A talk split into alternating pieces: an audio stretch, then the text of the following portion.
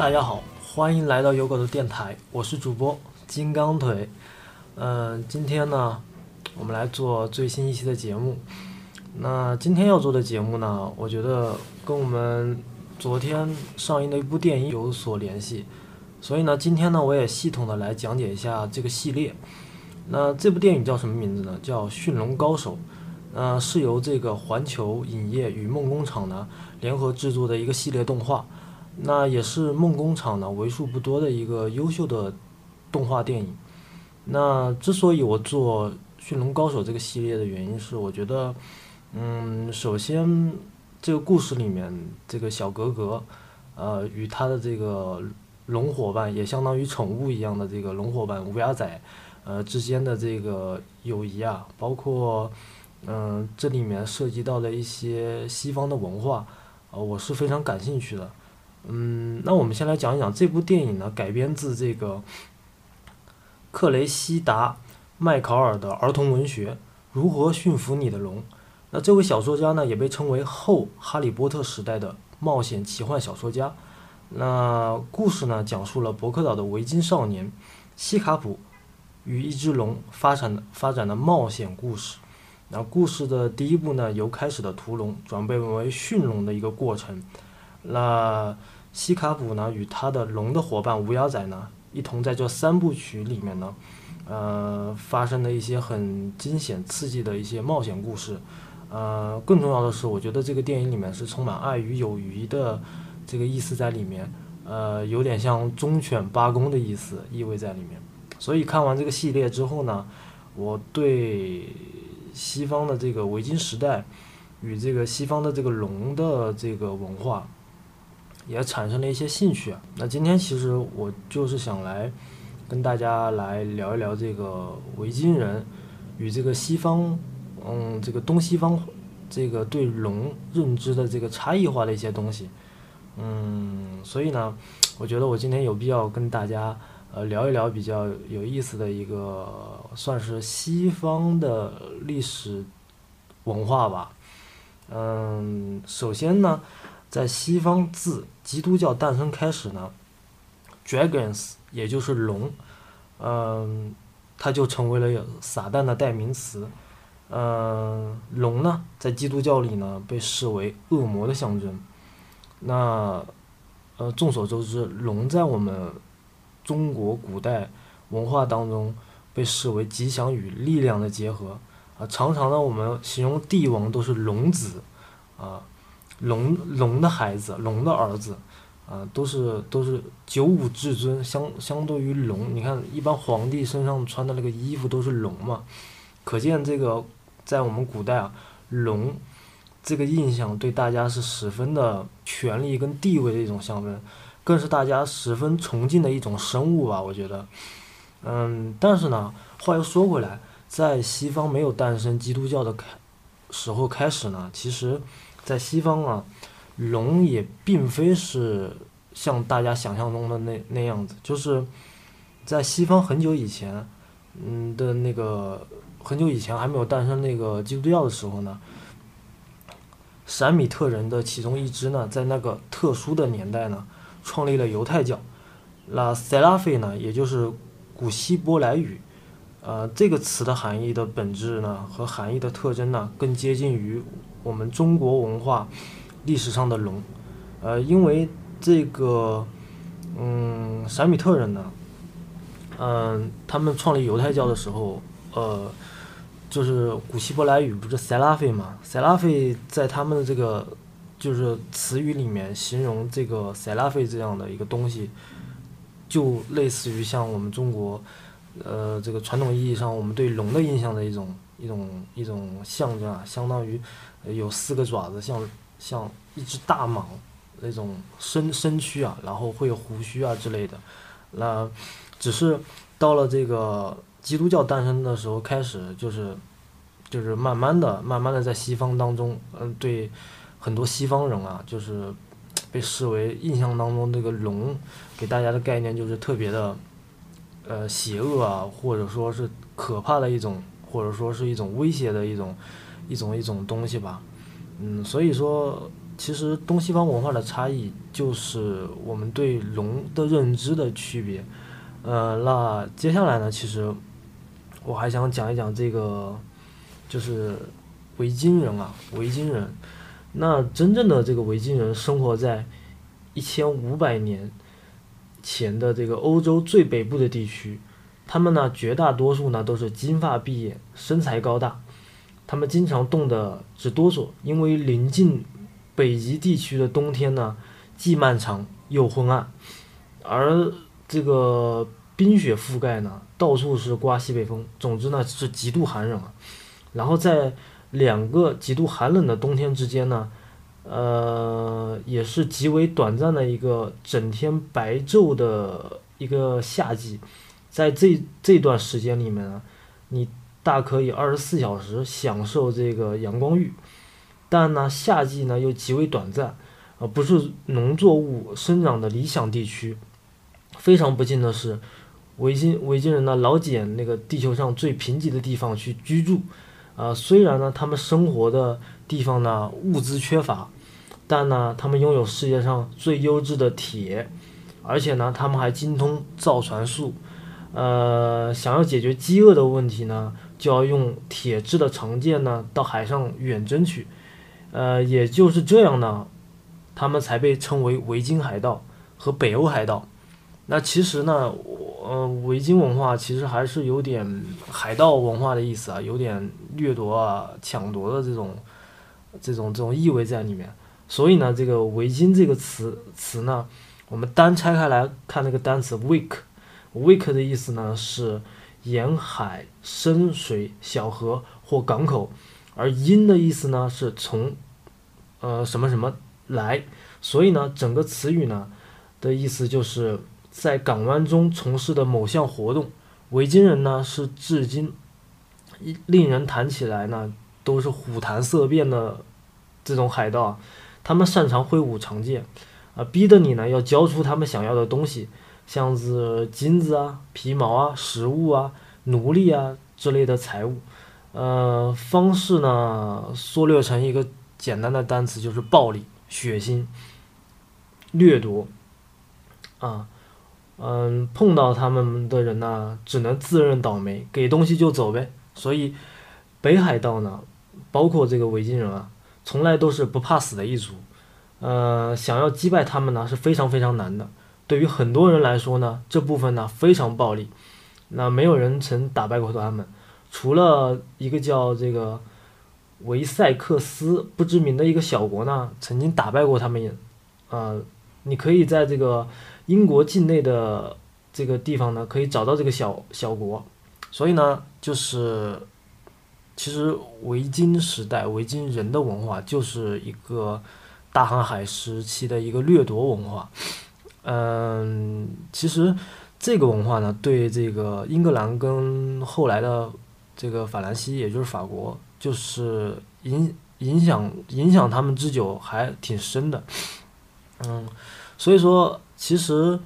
嗯，我今天想聊这期节目的原因是这个维京人与这个龙的传说嘛。那最主要的还是我觉得这个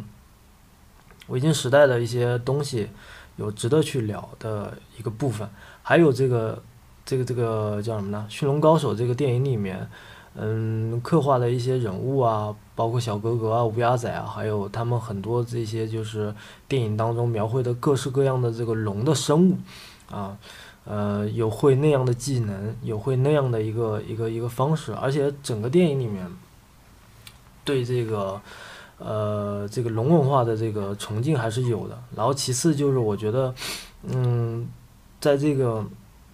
文化这个领域里面，我觉得西方人可以去传达一种，就是他们的一个，就是也算是传统文化吧，就是他们。那个时代的一种维京时代的一种文化，那其实总体来看的话，这部电影呢，其实很多人说第三部挺好看的，我也觉得还还还不错。但是整体这部电影看下来呢，我觉得，呃，叙事也挺，就是挺嗯，也不能说平庸吧，就是叙事挺就是平淡的。然后呢，看完之后呢，我觉得就是如果你们是刚看了这第三部，没有看过前两部呢，我因为我我还是建议去看前两部，因为如果你不看前两部，你看第三部的话会感觉有点懵，你不知道是什么一个情况。然后呢，这个电影呢也是由这个小说改编的嘛，所以呢，我我也建议就大家就是。就是小说可以不用看，但是我建议大家一定要看过前两部再来看第三部，呃，或者说看过第三部的这些，嗯，听友们，我我也建议你们再去看看这个叫什么呢？叫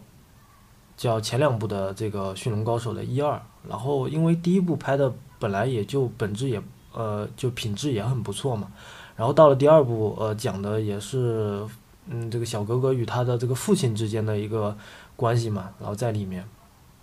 所以整个电影看起来，我觉得是一气呵成吧，承上启下的一个过程。然后《驯龙高手》，我觉得里面会讲很多这种坚韧啊、奋斗啊，包括遇到困境时去克服困难，呃，包括这里面的主角跟龙龙伙伴乌鸦仔之间的一些发生的一些故事，由开始的。呃，抵触不认同，然后慢慢的磨合成为朋友，然后相当于呃，就跟自己养的宠物是一个性质啊，就是从开始认识到最后结尾，呃，就是最后结尾其实就是他希望放龙龙龙族嘛，就是回到他们呃向往的那个叫什么呢？神秘之境嘛。嗯，然后事隔好多年之后，然后小哥哥再去找他乌鸦仔那条龙的时候，呃，就有个有个非常就是怎么讲呢，比较催泪的这种叫完美结局嘛，对吧？但是我觉得整个电影看下来，我我认为啊，我就觉得就是一个挺平淡，但看完之后也挺嗯舒服的一个合家欢的一个动画电影系列。然后这个电影里面，然后。嗯，就是讲的一些冒险嘛，啊，还有一些奇幻的一些东西，然后有讲到这个维京人，也有讲到龙，呃，也有讲到这个他们这个就是那那个时代里面发明的一些创这个创造的一些什么器具啊，什么打造船只啊之类的，在在这个动画电影里面也会有一些简单的刻画，但是如果说大家真正想去了解。这么一个东西的话，我觉得可以去欣赏这部电影，然后在看完这个系列之后，觉得哎，我真的是对这个西方的一些东西比较感兴趣的话，也可以坐下来来了解一下。然后呢，今天呢，我自己呢，也就是带了一本书，那这本书呢是叫这个《怪物考：中世纪的幻想艺术图文志》，那这里面呢。就是有有一有个篇篇幅嘛，也对这个龙有了一个刻画。就比如说，呃，这里面的注释，就是这里面对这个龙的这个注释啊，就是有一个第二部，就是大约在公元的一零二五到一零五零年，这个塞克逊人眼中的这个维京船只呢，也就是古维京喜爱古维京人啊，喜爱在他们的这个。船的这个手雕刻龙头，啊，因为雕刻这个龙头呢，是为了这个给敌人呢，第一个是有震慑力，第二个呢是有这个惊恐的惧吓作用。而据说这个船长呢，在这个行驶在家乡的港口之前呢，必须要将这个龙首呢要移走，以免呢吓坏岛上的神灵啊。然后这个这里面就特别有意思，然后。那里面的注解还有这个，就是大概是大概是我看到看到屠龙这一块的这些东西嘛，就是屠龙在这个西方的神话呢和文学当中呢是经久不衰的，呃，它象征着这个战胜邪恶，